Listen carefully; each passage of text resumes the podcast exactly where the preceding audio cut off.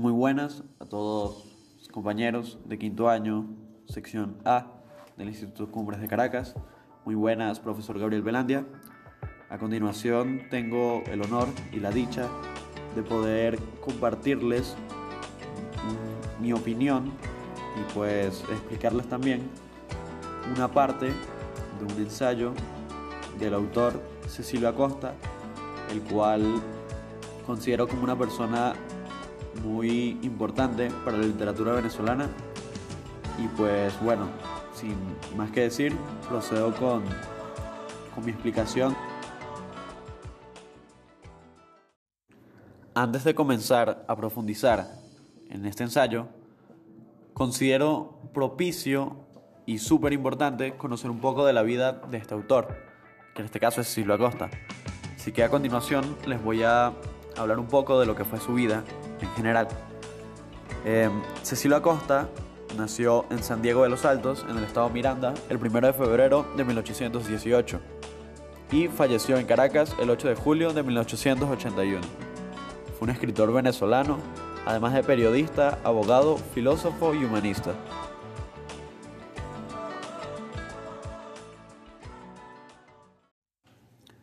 Sus padres fueron Ignacio Acosta y doña Juana Margarita Rebet Martínez. Desde muy pequeño eran una familia muy humilde. Su primera educación estuvo al cargo del padre Mariano Fernández Fortique. En 1831 ingresa al Seminario Tridentino de Santa Rosa, en Caracas, donde inicia pues, la carrera sacerdotal, y se doctora en teología y se hace abogado de la República también. Ahora paso con el fragmento de este ilustre ensayo. Cecilio Acosta. Cosas sabidas y cosas por saberse. Caracas, 8 de mayo de 1856. Se conoce que la tienes en ese campo, de donde escribes, ancha, desembarazada, a pedir de boca. Y seguro que te envidio. Mesa parca y libre de cuidados, a lo fray león. Naturaleza liberal y hombres sin odios, como los pintan los poetas. Diversiones tranquilas y serenas, como en otro tiempo las de Arcadia, salvo que no tienes, como allí, el sol de la zampoña, el alma en paz y el corazón en goces. Yo no sé qué haya para el deseo, y el que no justifique tendrá que disculpar, con un juicio que casi se acerque a la alabanza, el cuadro y las ideas de Rousseau en la Academia de Dijon. Con tal fortuna, quieres, sin embargo, trocarla por otra, y no contento con la vida rústica, aspiras a ver la vida ciudadana de nuestros días. No tengo dificultad en complacerte, mucho más si logro el cambio que te gusta. Dame tú las soledades de tu Tebaida, que yo te daré el tumulto de mi Alejandría. Y poniendo ya por obra el trato, lee y aprende.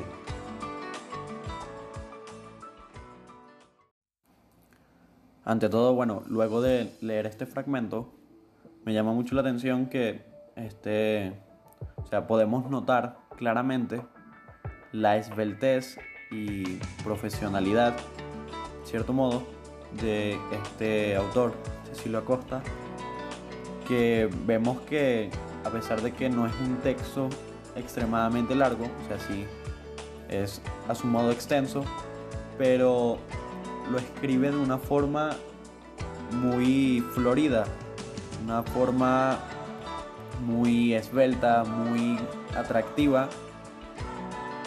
Y también notamos que real, utiliza un vocabulario, vocabulario de la época, pero también vemos que se esfuerza por darle como esa, esa belleza a sus escritos. Y ahí pues bueno, notamos claramente la literatura también es arte. A pesar de que esto sea simplemente una carta, podemos ver que hay arte en esta carta.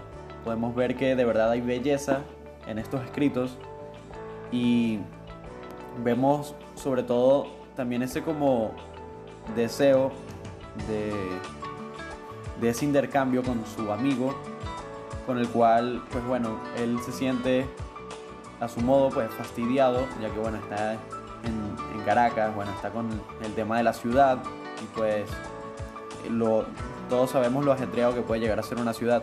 Y pues bueno, él se siente como, como fastidiado en cierto sentido de la rutina de vida que tiene que llevar en la actualidad en la que está, o sea, en su situación.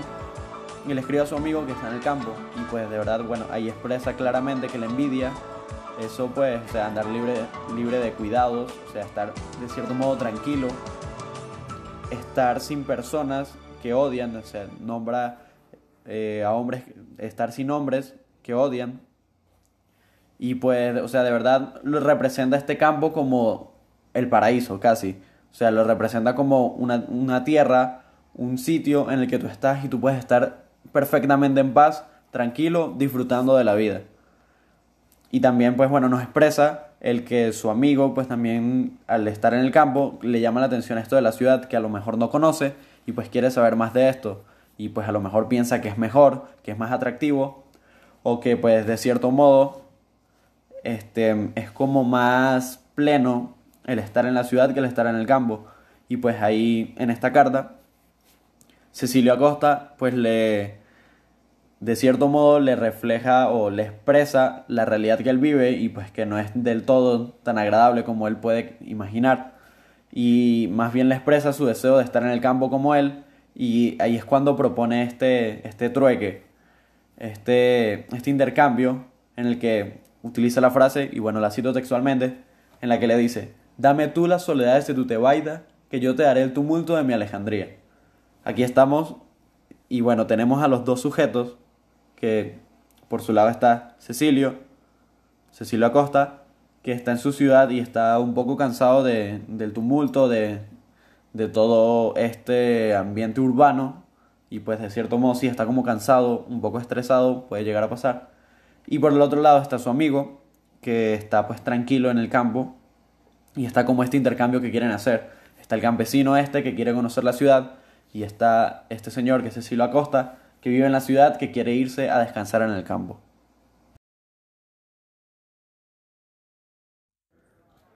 Para concluir, quisiera dar una pequeña reflexión sobre la literatura.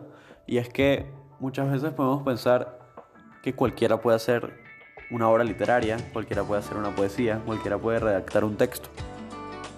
Pero de verdad, esto es un arte y es algo que personas profesionales como Cecilia Acosta pueden, o sea, ponen tanto esmero, tanto esfuerzo, tanta dedicación, tanta pasión por hacerlo, por la literatura, por escribir, que podemos notar una por así decirlo, un desempeño, una belleza, una originalidad, o sea, super, superior. Y es que, o sea, podremos decir, cualquiera puede escribir algo, pero sinceramente cualquiera no puede escribir algo que de verdad valga la pena. O sea, esto es algo que lleva dedicación, lleva mucho esmero y sobre todo pues también se necesita talento para hacerlo. Y pues ese les hago también la invitación de que bueno, este, pues en la vida tendremos la oportunidad, algunos pues puede que más que otros, pero siempre lo que hagamos debemos hacerlo con este ideal de que las cosas que hago debo hacerlas bien, porque si las voy a hacer mal, prefiero no hacerlas. Y es que ese poner todo nuestro mero en todo lo que hagamos Tal como puede verse en, este ensayo, Cecilia Costa lo hacía cuando escribía. O sea, de verdad era algo que le apasionaba y pues lo hacía con todo su corazón. Para finalizar ya, muchas gracias a todos por haber escuchado este podcast. Muchas gracias, profesor Gabriel, compañeros de quinto año. Mi nombre es Julio Molina. Sean Peralcius. Muchas gracias.